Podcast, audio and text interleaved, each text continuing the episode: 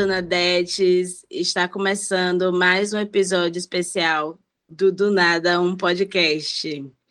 E hoje a gente vai apresentar uma nova série, a série Por Trás do CEP. É uma série que vamos falar sobre bairros de Salvador. E nesse primeiro episódio, nós vamos falar sobre os bairros que a gente cresceu, os lugares que a gente cresceu. E aí, Milena vai falar de um bairro de Valença, já que ela não é de Salvador, mas a ideia geral da CEP é falar, a gente falar das lembranças dos bairros, de como era a infância, quais foram as mudanças, como era antes, o que era agora, o que é que faz, quais são os lugares interessantes para si. Eu sou Mariana de Paula. Eu sou Milena Anjos. Eu sou Leandro Souza. E esse é o Do Nada, um podcast com a sua nova série Por Trás do CEP. Vale lembrar que a série Por Trás do CEP tem um apoio da Vale do Dendê, o programa de aceleração da Vale do Dendê. E é isso, vamos começar. Eu, eu quero que vocês digam de onde vocês vieram, quais os bairros vocês vieram. É, então, como o Mari já falou aí, eu sou nascida e criada em Valença, eu sempre morei num bairro chamado Estância Azul, mais especificamente na rua Antônio Germiniano. É um bairro que, quando eu fui morar, sabe aqueles bairros que são loteamentos? Então, assim, quando eu fui morar, tinham pouquíssimas casas, pouquíssimas casas, sei lá, tinham no máximo cinco vizinhos quando eu fui morar no seu bairro, nesse bairro.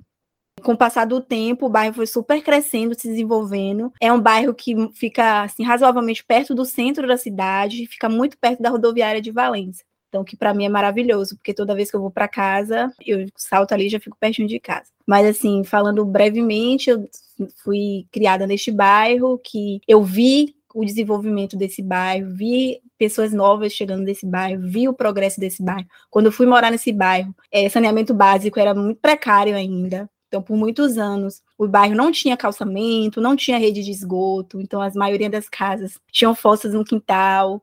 É, e aí foi todo um processo para começar essa, essa parte mais estruturada do bairro, assim, de saneamento. Eu lembro que teve um, um morador do bairro que se candidatou vereador, e aí ele conseguiu se eleger.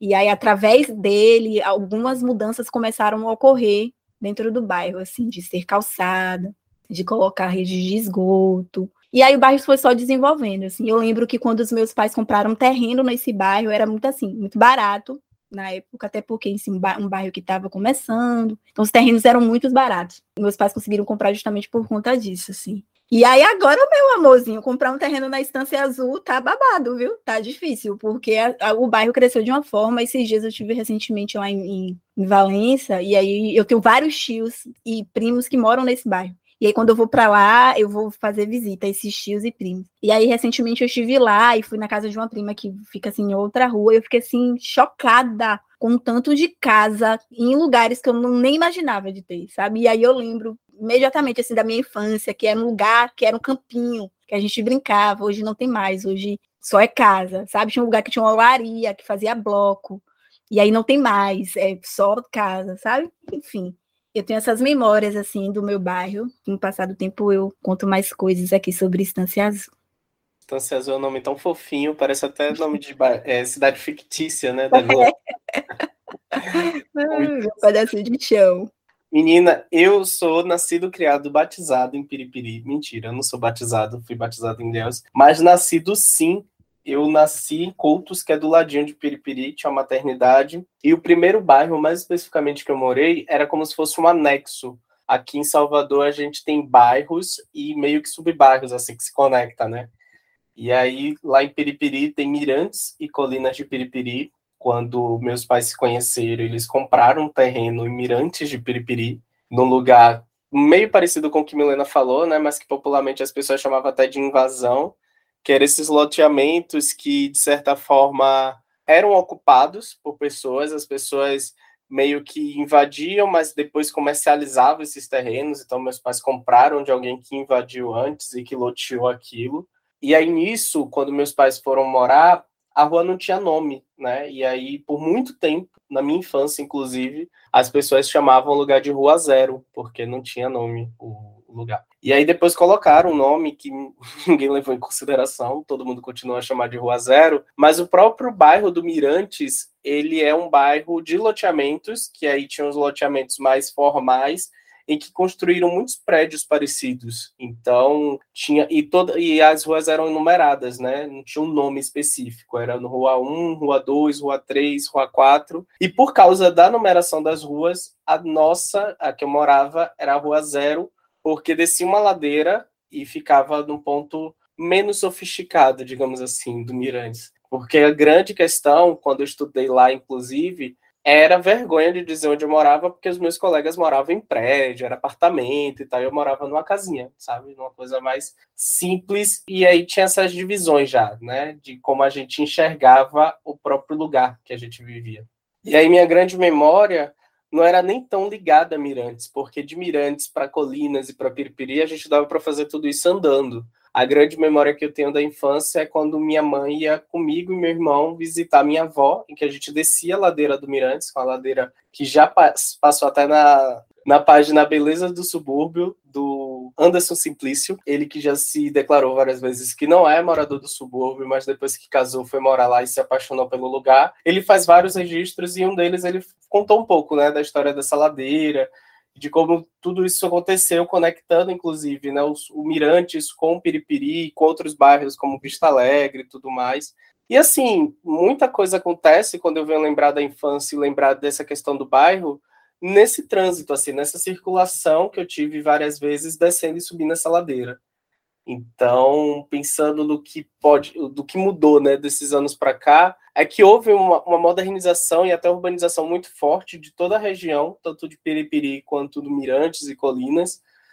E hoje tem bancos, tem redes de fast food como Subway, McDonald's e tal. Então isso deu uma, uma, uma lógica até mesmo de, de ampliar a, a estrutura do bairro considerando até uma mini cidade. E no subúrbio como um todo, eu tenho até essa percepção, porque me parece muito estrutura de cidades do interior da Bahia. A gente tem praças com aquela igrejinha que é no meio da praça, é, tem, tinha antes os coretos que não tem mais, mas tinha toda essa estrutura que quando eu for, quando eu vou circular por algumas cidades do interior, ainda vejo.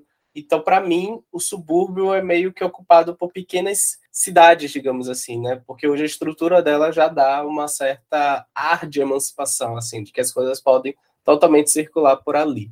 Mas a gente vai falando mais, falando durante o episódio sobre mais novidades e coisas do subúrbio. Então, eu sou do Nordeste de Amaralina. Eu nasci lá, na verdade, minha mãe é da Santa Cruz e minha família é da Santa Cruz. Aí depois minha mãe se mudou quando ela engravidou de mim, a gente foi morar lá. Mais precisamente na rua, na primeira travessa Cristóvão Ferreira, que foi onde eu nasci e eu passei minha infância inteira, assim. E a, e a lembrança que eu tenho mais forte do Nordeste em si é a, é, é a ideia de conhecer muitas pessoas, assim. É muito a coisa de comunidade. Minha mãe era de lá, né? Então conhecia muita gente. Então, minha ideia de infância no Nordeste é sempre estar tá no meio de muita gente. É muito essa ideia de comunidade, de vizinho, de pedir coisa ao vizinho, de ficar na casa das vizinhas, porque minha mãe e meu pai trabalhavam muito.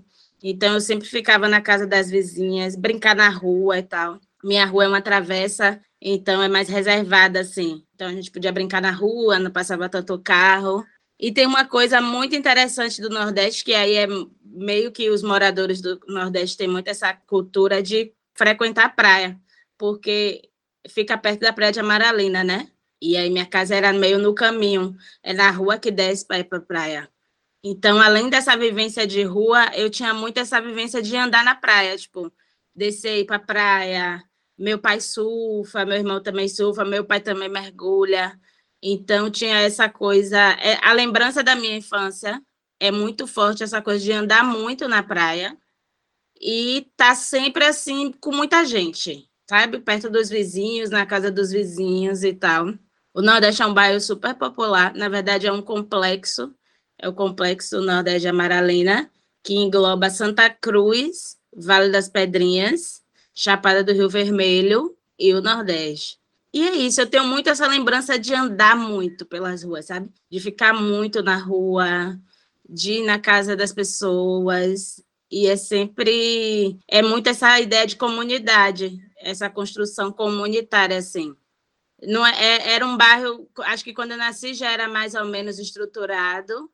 Claro, como é um bairro periférico, tem uns problemas de saneamento básico. Eu lembro quando eu era pequena, faltava muita água. E aí a gente ia na casa de um, de um rapaz que morava mais embaixo. Porque como eu, minha casa é mais em cima, a água não subia, né? Aí a gente sempre ia numa casa que era mais embaixo e para ir tomar banho, para pegar água e tal, quando faltava água. Mas é uma memória de muito pequena, assim. Porque o que eu me lembro é sempre teve uma estrutura. E também o Nordeste é um bairro bem comercial, então sempre teve tudo muito próximo. Todas as coisas assim próximas. Então eu lembro que quando era criança estudava no Nordeste também. Essa coisa de estar tá andando, era tudo muito perto. E tem também que é muito próximo, que é a casa de meus avós, que é na Santa Cruz. E na casa de meus avós ainda era mais forte é, é a coisa da vizinhança, porque meus avós se mudaram para lá quando era tudo um loteamento e meio que os amigos compraram terrenos um do lado do outro. Então todo mundo se conhece, é, uma, é sempre uma grande família assim. Todo mundo é meu tio, é primo e tal. Mas a minha lembrança maior de infância no bairro é essa relação com a praia, de estar tá sempre na praia, de todo mundo estar tá na praia, de ir na praia criança, assim, sabe? De encontrar sempre as mesmas pessoas, os, os amigos da praia e tal. E essa coisa de estar tá sempre acompanhada, nunca tá vazio. O Nordeste parece que é um lugar que é sempre cheio e sempre movimentado e tal. E é isso, assim. Essas são minhas maiores lembranças em termos de, de memórias afetivas, assim, em relação ao Estância Azul, eu tenho várias, assim, eu lembro, né, é, que quando eu mudei, antes eu morava na casa da minha avó com os meus pais, mas eu mudei para o Estância Azul pequena ainda. E aí eu lembro que o processo de fazer amizade, assim, tinham poucos vizinhos, então, assim, era o que facilitava fazer amizade, porque aqueles poucos vizinhos faziam questão, assim, de agregar. Então, um bairro, assim, carente, então as pessoas se, se, ajudavam muito. Isso que Mari falou sobre os vizinhos cuidarem dos filhos, sempre acontecia isso lá na Estância Azul também. A gente brincar até tarde na rua sem preocupação de, de, de voltar para casa, sabe? Sem preocupação da violência. Vivi uma infância incrível lá. Então tenho essas memórias assim das amizades, era legal que assim, como a gente, eu e mais uns quatro amigos que, que chegaram logo no começo do bairro, a gente era meio que a turminha que dominava, assim, porque todo mundo que, que chegava depois queria fazer amizade com a gente. Então isso era muito massa, assim, agregar as pessoas e fazer aquela noite de brincadeiras para agregar um vizinho novo que chegava. E assim, fazia, enfim, festinha, jantarzinhos, e cada um levava uma coisa da casa para fazer o jantar, o almoço. Meu Deus, várias memórias maravilhosas do bairro. E aí, coisas também assim que aconteciam no bairro. É, o Estância Azul, para além de ser próximo à rodoviária, ele é próximo também à saída, a outra saída da cidade de Valença, a outra BR, que dá para Taperoá, enfim, outras cidades. E aí, lá nessa BR, tinha um matadouro eu lembro que para levar esse, os bois, enfim, vacas para o matadouro, passava pela nossa rua. Então eu lembro que dias de passar boi e vaca lá na rua, era, a gente estava brincando e do nada começava a boiada aparecer. E o cara gritando, levando os bois, a gente ficava correndo atrás. Teve um dia que o boi descarregou um amigo nosso, enfim, caos. Deixa eu ver uma outra memória massa assim do bairro. O fato de não ser uma rua calçada. Era massa assim na época da infância, mas sabendo que tudo aquilo estava dentro de um, de um caos de falta de estrutura. Mas para a gente era tudo alegria alegria e diversão, que era o fato de, por exemplo, quando chovia, a rua enchia de lama, a gente tinha que botar uma sacola no pé, amarrar para poder não ir para a escola e passar vergonha com os pés cheios de, de, de lama. Então a gente amarrava uma sacola no pé e subia patinando até chegar lá numa área calçada, tirava a sacola do pé.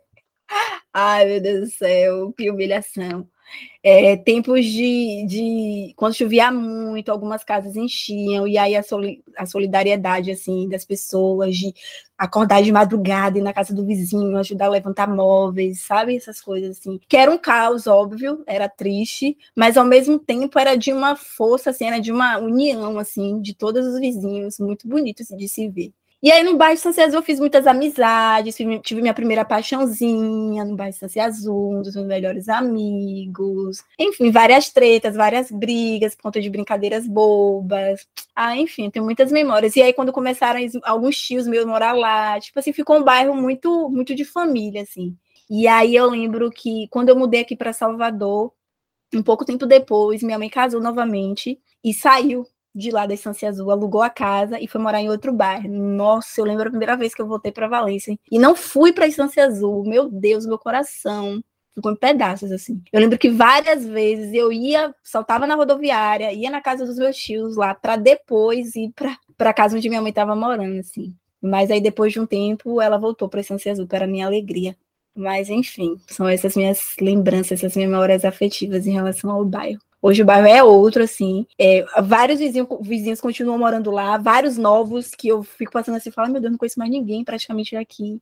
Muitos dos meus amigos que cresceram lá junto comigo também já não moram mais lá. Outros que moram já, tipo assim, construíram família e construíram casa lá também, sabe?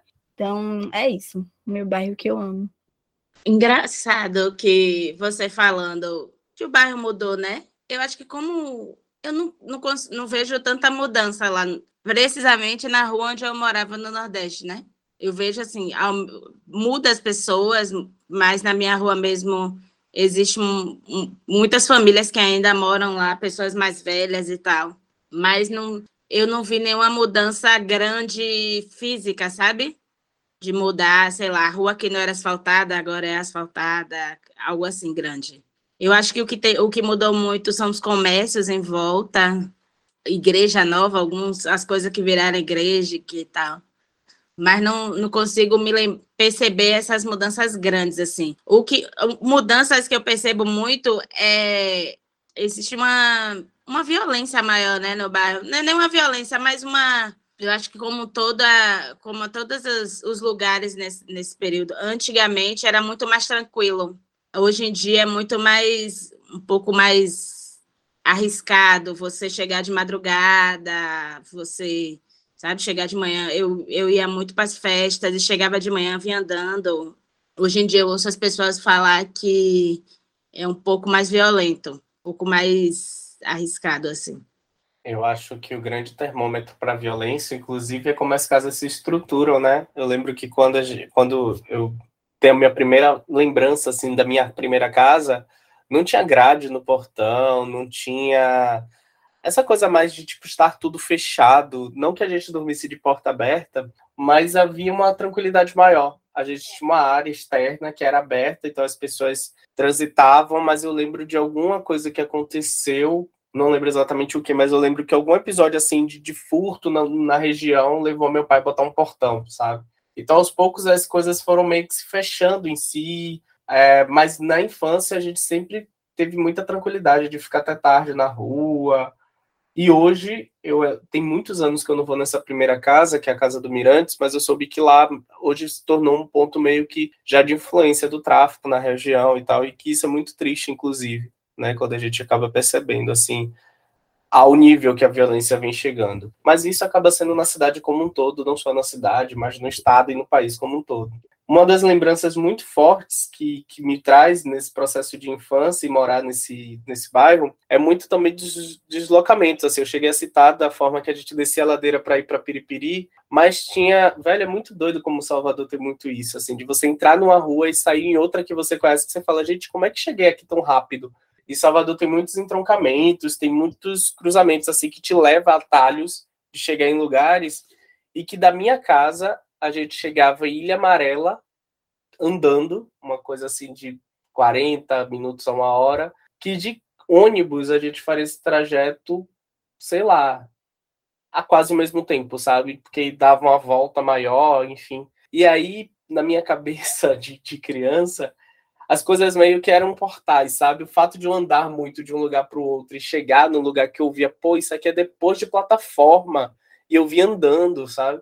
Me fazia acreditar, como a família do meu pai era de Ilhéus, que se eu andasse um pouco mais eu chegaria em Ilhéus, por exemplo, sabe? Isso é uma coisa que hoje eu dou risada, mas eu acreditava muito na infância. de que às vezes eu pegava um ônibus, deslocava umas oito horas para chegar em Ilhéus, mas era uma coisa que eu poderia fazer andando também, porque as coisas às vezes se apresentavam dessa forma para mim.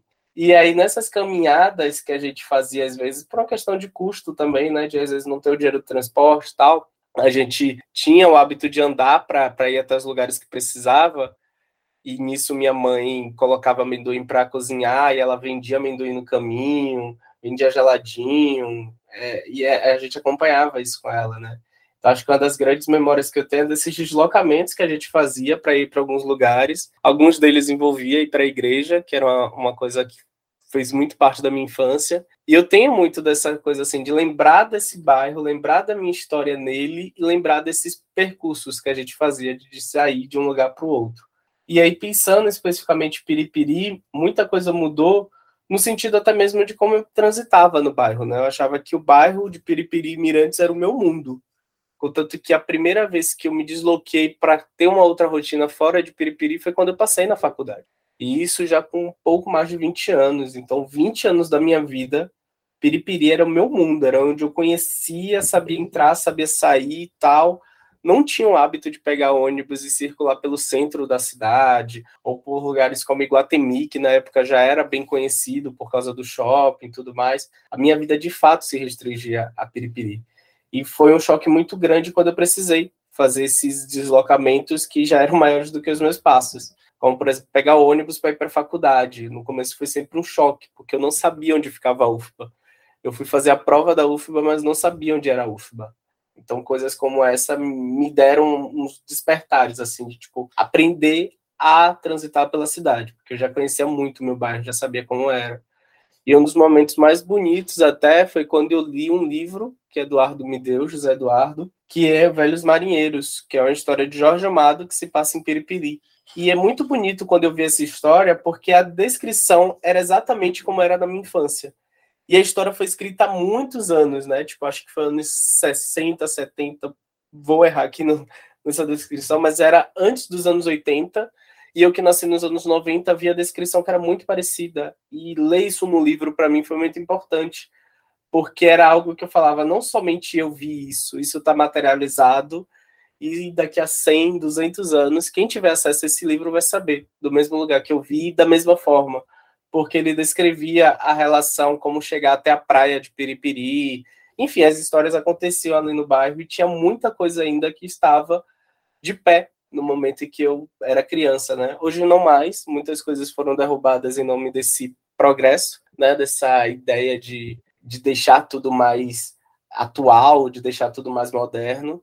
Mas é isso, acho que talvez uma das memórias que mais me tocou mais recentemente foi quando eu li esse livro do Jorge Amado, chamado Velhos Marinheiros, que conta lá um pouco da história de Piripiri também. Eu acho que é isso, né? O Por Detrás do CEP, gente, vai ser essa série onde vocês vão ficar sabendo um pouco mais de alguns dos bairros aqui de Salvador, através das memórias dos moradores, de alguns moradores, como vocês acabaram de ouvir aqui nesse episódio, onde a gente está falando dos nossos bairros. É isso. Esse é só um aperitivo, só um petisquinho para vocês provarem o que, que vai vir. E eu amo que a gente volta assim, né? Depois de uns meses em silêncio, a gente volta entregando uma série do nadão, porque o do nada é do nada. Exatamente. E tem que fazer juízo ao nome. Porque não vai ser do nada do nada, né? Do nada por conta de alguma coisa. E esse vai ser o de trás dos, por trás do CEP. Sério que a gente ainda nem sabe falar o nome, eu sempre confundo, é... ridícula. E em breve vocês vão ter mais outros episódios. Um beijo, até a próxima. Beijo, gente. Beijo, pessoal. Até a próxima. E acompanhem por trás do CPI.